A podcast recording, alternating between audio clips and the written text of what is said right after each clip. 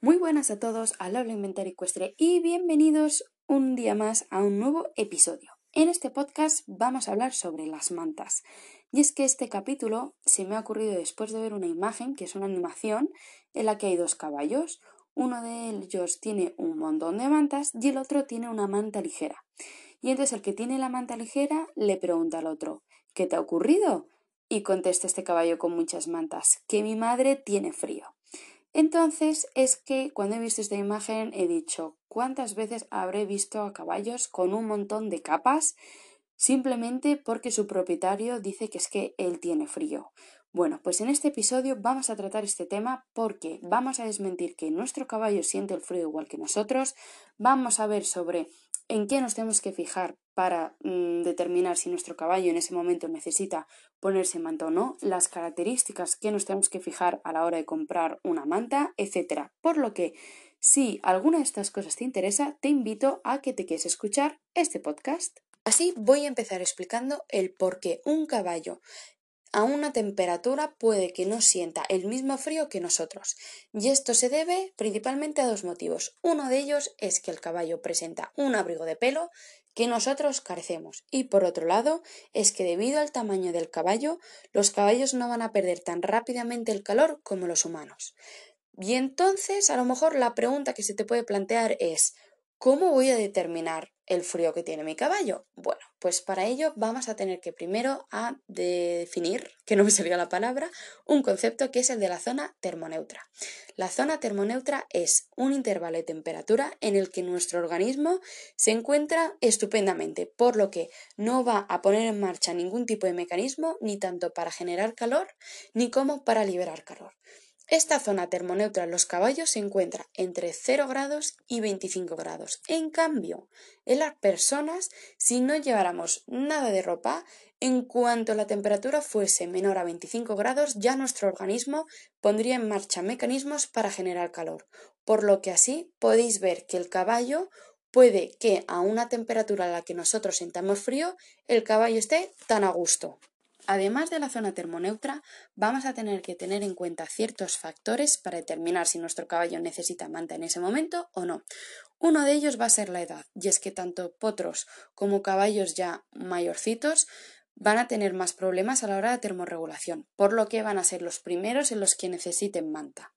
Por otro lado, el trabajo de ese caballo, ya que si ese caballo trabaja frecuentemente durante la semana y suda mucho, pues es a lo mejor al principio nos compensa irle poniendo una manta finita para evitar que esa capa de pelo le sea tan larga y así que después del trabajo pues tarde mucho tiempo en, en secarse y que tenga menos riesgo el pobrecito de coger un resfriado en estos meses de más frío.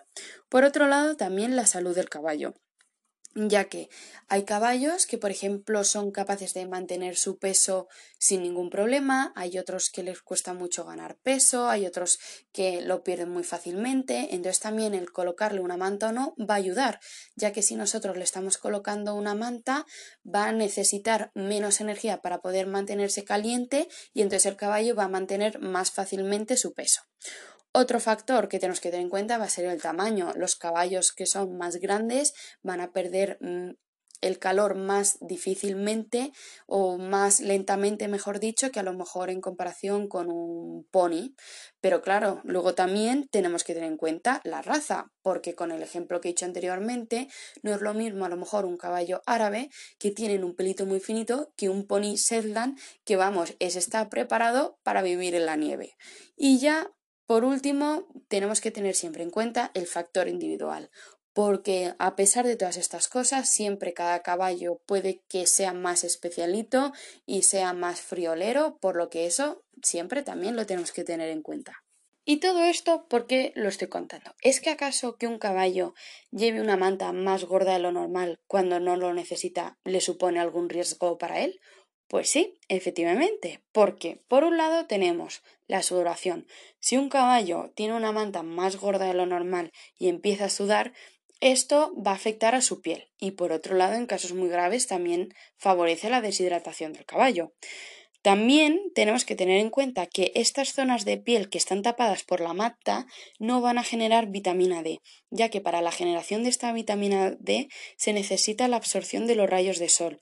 Y es que sabemos que esta vitamina D ayuda a la absorción del calcio y el fósforo de los alimentos, por lo que es importante que nuestro caballo cuando está fuera recibiendo la luz directa del sol y en esos momentos no necesita manta debido a la temperatura, es importante que ese caballo no tenga la manta encima, ya que así pues ayudamos a la generación de esta vitamina D. Y por otro lado, también hay que tener en cuenta que el proceso de generación tanto de esa capa de pelo de invierno como la generación de calor requiere mucha energía, por lo que si a un caballo le tenemos con una manta cuando no lo necesita, ese caballo tiene probabilidades de que no consiga mantener correctamente su condición corporal, sino que engorde porque no está usando esa energía para generarse calor o para generar esa capa de invierno.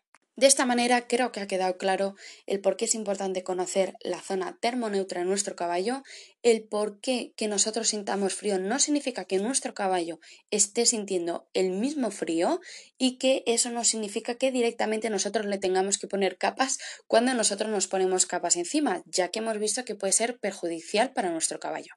Así que ya dejando esta parte de lado, vamos a hablar ahora y vamos a centrarnos más sobre las mantas.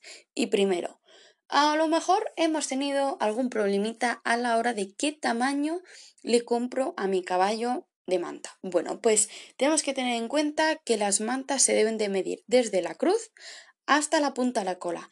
Ese tamaño, esa longitud nos va a estar indicando el tamaño de nuestra manta.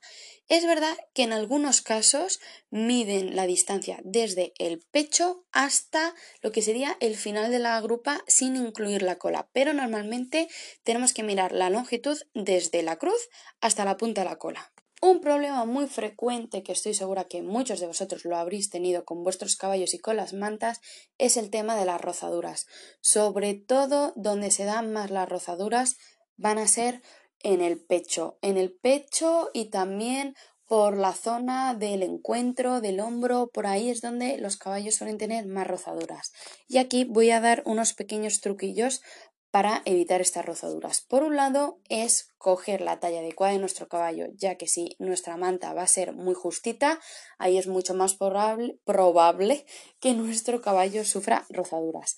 Por otro lado, también existen ya unas capas muy finitas que cubren esta zona del hombro y que es de un material elástico para evitar que los caballos tengan rozaduras. y en otro caso, también he leído que este sí que no lo he probado, de poner em, spray suavizante de pelo en la zona donde tiene el caballo rozaduras, ya que al ser la zona, al estar más suave, también va a permitir que se resbale mejor la manta y entonces pues así no le produce rozaduras. También en algunos sitios lo que he puesto es que en estas zonas donde rozan, que como normalmente es en la zona del pecho, también colocan pues a lo mejor eh, toallas en esa zona o también los bajovendas colocan en esa zona para evitar las rozaduras. Y un factor súper importante que me he dado cuenta que no he comentado anteriormente, porque anteriormente estaba hablando de los factores de un caballo, eh, vamos a decir, sin ningún tipo de alteración en su pelaje, es si está el caballo esquilado. Por supuesto, el caballo tiene que tener manta, ya que le estamos quitando toda esa capa de abrigo de pelo se la estamos quitando, entonces caballo que esté esquilado, ese directamente tenemos que ponerle manta. Ahora continúo después de este flashback y es que vamos a comentar también cuándo debemos de colocar la manta para la zona del cuello porque es verdad que hay gente que sí que es muy propensa a usarla y otra que no. Bueno, pues mi recomendación es que esta manta la tenemos que tener en cuenta como un refuerzo, no debemos de comprarla como algo sí o sí. Como he comentado anteriormente, por el tema de la absorción de vitamina D, por el tema de que los caballos no sienten el mismo frío que nosotros, por lo que esto lo tenemos que tener siempre en cuenta como un refuerzo. Es verdad que en caballos esquilados pues lo debemos de tener más en cuenta que en caballos no esquilados, pero bueno, aún así hay que tomarlo como un refuerzo. Estas mantas las debemos de colocar ya cuando las temperaturas exteriores son muy bajas. También a lo mejor es recomendable cuando llueve porque la sensación de frío va a ser mayor. pero eso, siempre teniendo en cuenta a esta manta como un refuerzo. Ahora bien, dentro de las mantas también tenemos que hacer su clasificación porque hay de diversos tipos. Tenemos las mantas de cuadra, las mantas para exterior, las mantas antimoscas, mantas secantes, mantas de terapia y también mantas de exhibición. Por lo que aquí principalmente vamos a estar hablando ahora sobre las mantas de cuadra y sobre las mantas de exterior. Pero, por ejemplo, en el caso de cómo ver la talla de nuestra manta, para cualquiera de este tipo de mantas, pues nos es útil esa información. Ahora bien, ¿qué diferencia principal van a tener las mantas de cuadra con la manta exterior? Bueno, las mantas de exterior son más duraderas y además en general suelen ser impermeables. En cambio, las mantas de cuadra no lo son, por lo que eso también es muy importante tener en cuenta según si nuestro caballo pues sale al cercado o no Súper importante que nuestra manta sea impermeable en el caso que nuestro caballo salga al exterior, porque si no llueve, la manta se queda calada y el caballo va a tener una cosa mojada durante mucho tiempo. Acabo de decir que las mantas de exterior son más duraderas, pero también podemos hacer ciertas cosas para ayudar a esta durabilidad de las mantas. Una de ellas es que cuando las mantas empiecen a tener rasguños, todos esos rasguños que los arreglemos, porque es eso mucho más barato que comprarnos una manta nueva. Y luego también que estas mantas luego las guardemos correctamente después finalizado su uso, que es en estas fundas de plástico en donde nos venden las mantas, porque es muy importante por el tema del sol, que no les incida directamente el sol, el tema del frío, pues todo eso va a desgastar el material. Por lo que todo pequeño gesto que podemos ayudar a que la manta dure más, también nos va a ayudar a nuestro bolsillo. Y para ir terminando, vamos a hablar sobre las características que nos tenemos que fijar a la hora de comprar una manta, que estas van a ser el grosor y la dureza. El grosor se va a medir en gramos y es que nosotros cuando vamos a comprar una manta normalmente nos encontramos el modelo y justo después viene indicada una cantidad de gramos. Ahí nos está indicando su grosor. Estos gramos pueden ir desde 0 hasta 500 gramos. Puede que exista de más, pero yo no las he visto. Pero vamos, que esas ya deben de ser, vamos, para vivir en el Polo Norte. Pero bueno, entonces, os voy a comentar dos clasificaciones que yo he encontrado. La primera eh, viene dada por el doctor David Marlin, que este ya os he hablado anteriormente en otros podcasts, que es un experto en termorregulación equina. Y entonces este va a dividir las mantas en las siguientes categorías. La primera categoría se incluirían las mantas de entre 100 y 150 gramos y él indica que estas mantas eh, son ideales para caballos que están en cuadras y que no son muy frías. Luego nos encontramos las siguientes que serían entre 200 y 250 gramos y esto es o para caballos que están en cuadras pero que son más frías o cuando están fuera en un paddock pero que no es muy frío pues que le da el sol o cuando empiezan a bajar un poco las temperaturas. Luego, la siguiente categoría sería para mantas que están entre 300 y 350 gramos. Y estos son ya para caballos que están todo el día en el paddock y que ya, pues, si llueve, pues se puede mojar, si hace viento, les da todo el viento y que ahí hay más sensación de frío. Y luego ya nos encontramos las más gordas, que son las de 500 gramos, que esto ya es para caballos que están igual totalmente fuera todo el día, pero que incluso ya con nieve. O sea que estas son mantas muy muy gordas. Pues por ejemplo, eh, para ciertas zonas de la comunidad de Madrid, pues ahí no se necesitarían. O igual que entiendo que para ciertas, ciertos lugares a lo mejor de Andalucía, pero a lo mejor para el norte, pues ya ahí sí que se necesitan más este tipo de, de mantas. Y luego la otra clasificación que he encontrado, lo he visto otra vez de un vídeo de YouTube que luego eso os dejaré todas las fuentes de donde saca esta información.